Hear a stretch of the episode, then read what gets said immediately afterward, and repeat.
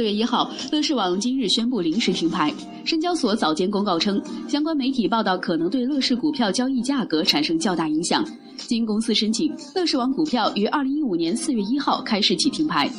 待公司通过指定媒体披露澄清公告后复牌。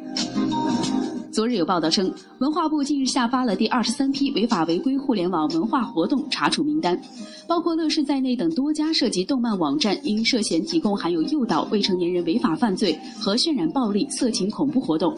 危害社会公德内容的网络动漫产品被列入查处名单。